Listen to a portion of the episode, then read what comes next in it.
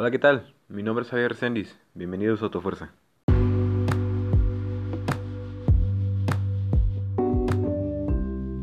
Gracias por estar escuchando este tercer episodio de Autofuerza. Bueno, pues hoy vamos a platicar de algunas noticias. Tuvimos algo de Fórmula 1 el fin de semana y no hubo muchas noticias en lo que fue en toda la industria, pero las pocas que hubieron aquí en el país son algo interesantes. Entonces, ¿qué les parece si empezamos? Antes de empezar, si no has escuchado los episodios anteriores, te invito a que los vayas a buscar. Muchas gracias. Comencemos.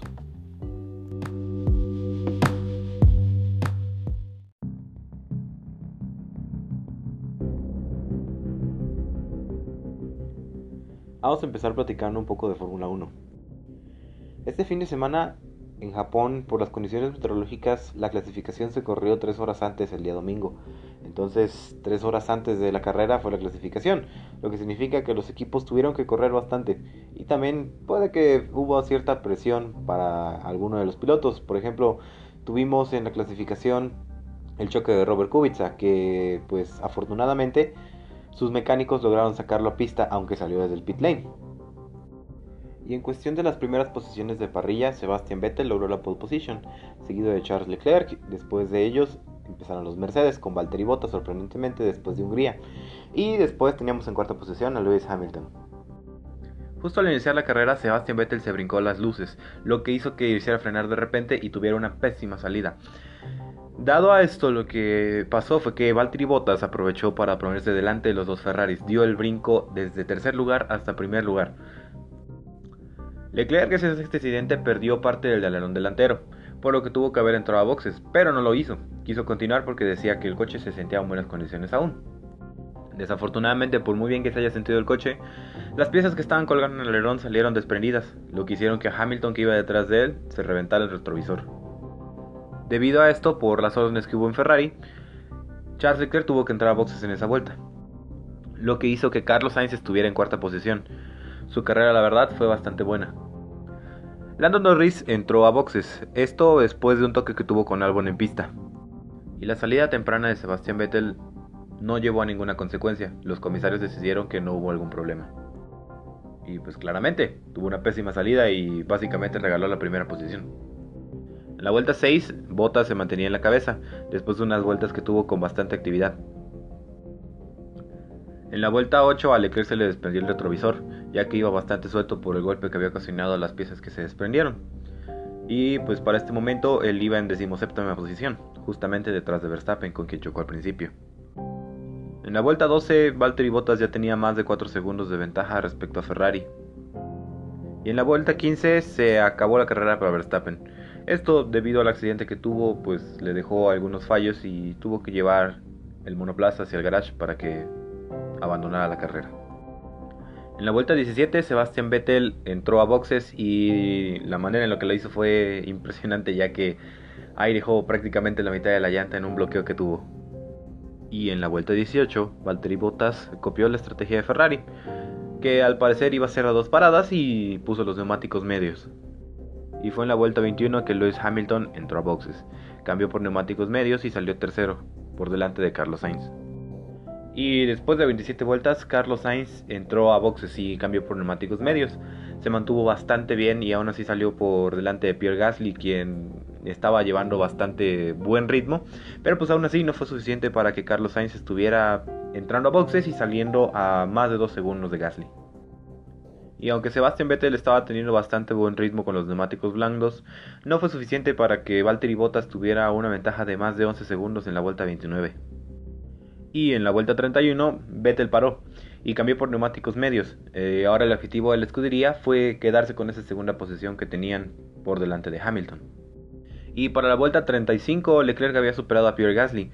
Se deshizo de ese toro roso y quedó en la quinta posición y en la vuelta 36 llegó la segunda parada de botas. Montó los neumáticos blandos y salió justamente por detrás de su compañero, Lewis Hamilton, con 8 segundos de ventaja respecto a Vettel. Y en la vuelta 42 llegó la segunda parada de Hamilton.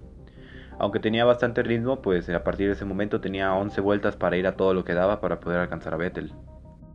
Y para la vuelta 44 nos estábamos dando cuenta de que Carlos Sainz estaba teniendo una carrera impresionante, ya que en esa misma vuelta le estaba metiendo dos décimas más a Charles Leclerc. Entonces estaba teniendo una carrera impresionante.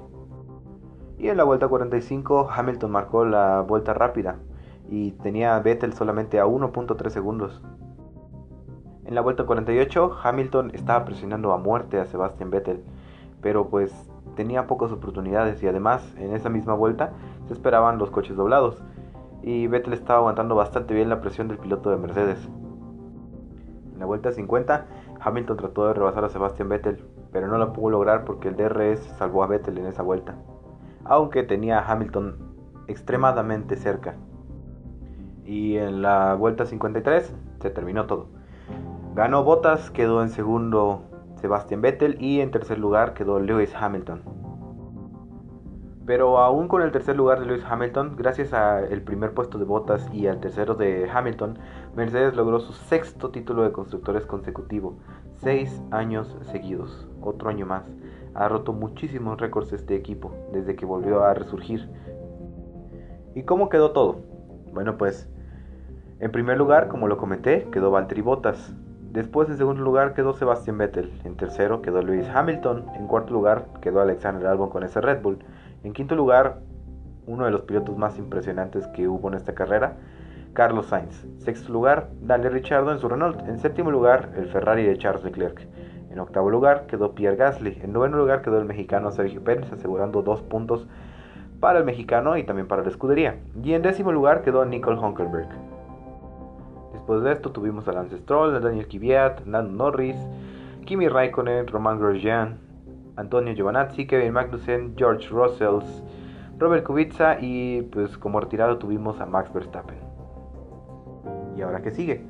Bueno, pues el domingo 27 de octubre a la 1.10 de la tarde va a comenzar la carrera en el Autódromo Hermanos Rodríguez. Así es, el Gran Premio de México es el siguiente, en dos semanas.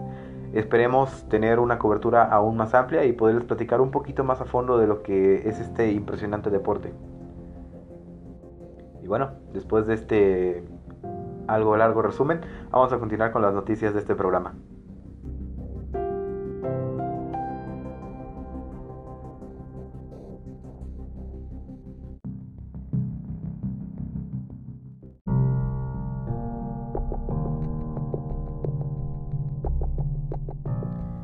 Y vamos a empezar un poquito hablando sobre SEAT, y más que de SEAT, de Cupra.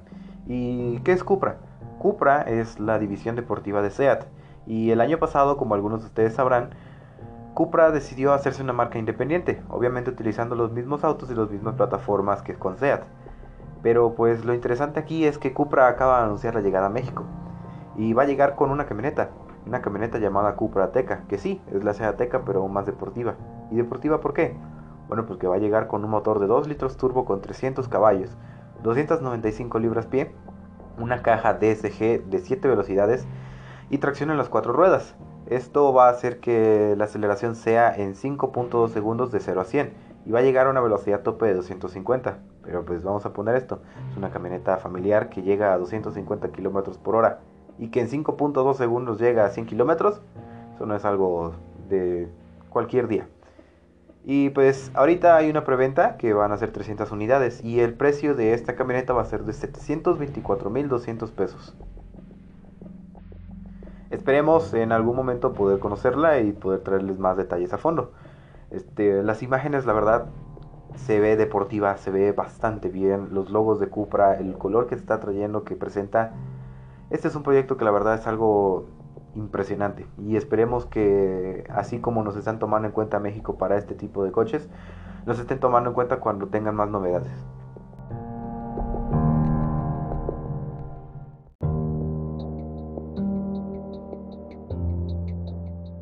Ahora vamos a platicar un poco sobre GMC, ya que en estas últimas semanas ha estado trayendo algunas novedades al mercado mexicano.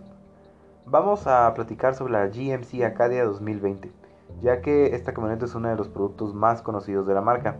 Y la actual generación se presentó en 2016 como el modelo 2017 y para su tercer aniversario tiene una ola de actualizaciones ya que más que otra cosa son estéticas pero también incluyen una nueva versión de la camioneta y también tiene un cambio en la transmisión.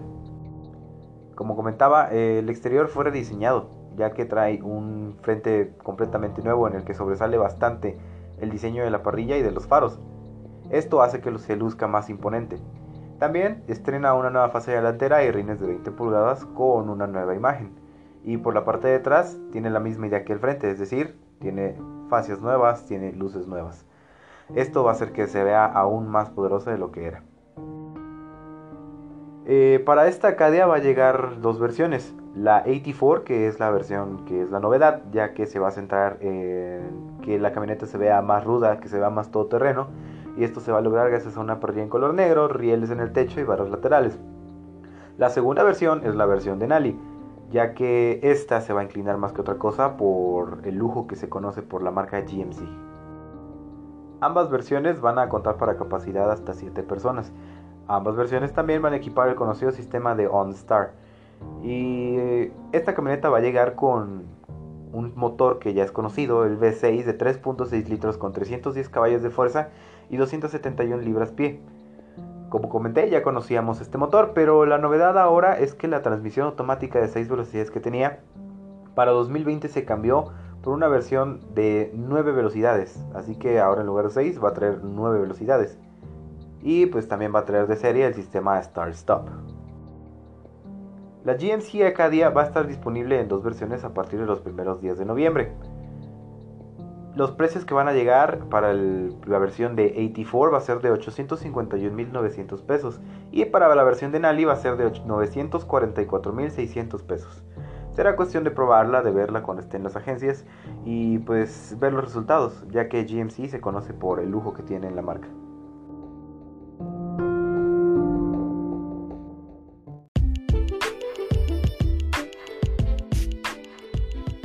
Ahora vamos a seguir platicando sobre algo que pasó la semana pasada, ya que como muchos habrán dado cuenta si escucharon el podcast pasado, se presentó el nuevo Versa. Pero con esto nos preguntamos, ¿qué va a pasar con el Versa anterior? Bueno, pues el Versa anterior ya no se llama Versa, ya no es Versa. Ahora se llama B-Drive y llega como un auto de base más que otra cosa utilitario, ya que se quitó bastante el equipamiento de confort que había. Por ejemplo, ahora la única diferencia que hay entre las dos versiones es el aire acondicionado. Uno tiene la versión y otro no la tiene. Eh, los rines de aluminio se fueron, se fue la apertura eléctrica, los espejos con ajustes eléctricos, el sistema de audio y ya no tiene tampoco pantalla en la consola central. Esto pues para hacer el vehículo algo más económico y pues como comenté, va a quedar más que otra cosa como un vehículo utilitario. Si quieres algo más de lujo o algo más de confort, pues tienes la opción del nuevo Versa que pues tiene bastante lujo, bastante seguridad, bastante confort. En cuestión de material de seguridad, el automóvil va a llegar con alarma, con los cinturones de seguridad de tres puntos en todas las posiciones, los sistemas de anclaje ISOFIX, va a llegar con las dos bolsas de aire frontales, sistema de frenos ABS, distribución electrónica de frenado y la asistencia de frenado. Eh, por el equipamiento que tiene y todo va a llegar en dos versiones, la versión con clima como había comentado y la versión sin clima. No va a llegar una versión automática, ya no está como opción, eso ya desapareció. Las dos versiones, empezando por la que no tiene aire acondicionado, va a llegar en 189.700 pesos y la versión con aire acondicionado va a estar en 201.700 pesos. El modelo Nissan V-Drive, que es como ahora se llama, ya está disponible en los concesionarios de la marca.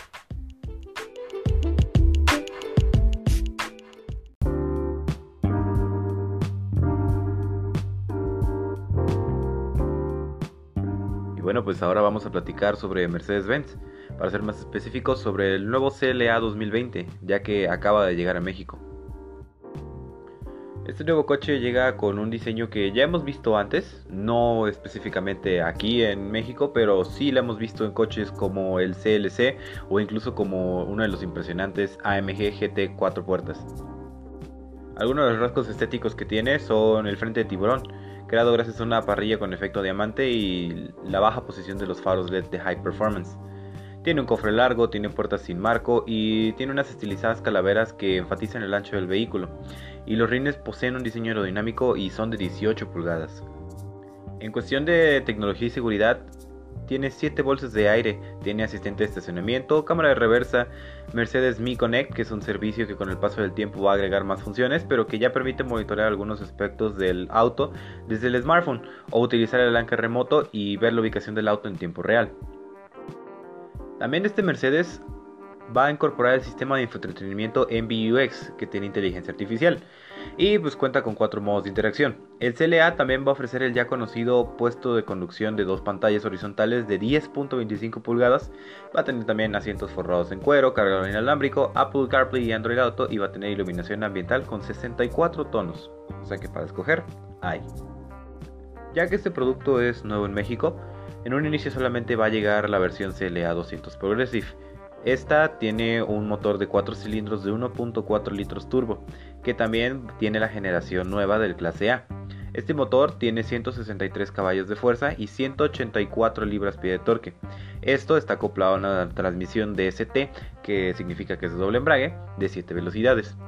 Esta combinación suena la verdad bastante buena, bastante deportiva y también suena bastante lujoso.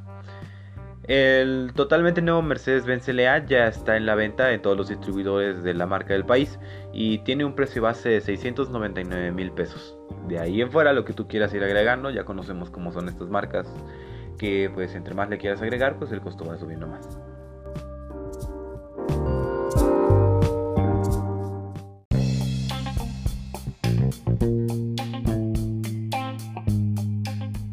Bueno, pues con estas noticias vamos a dejar hasta aquí este episodio.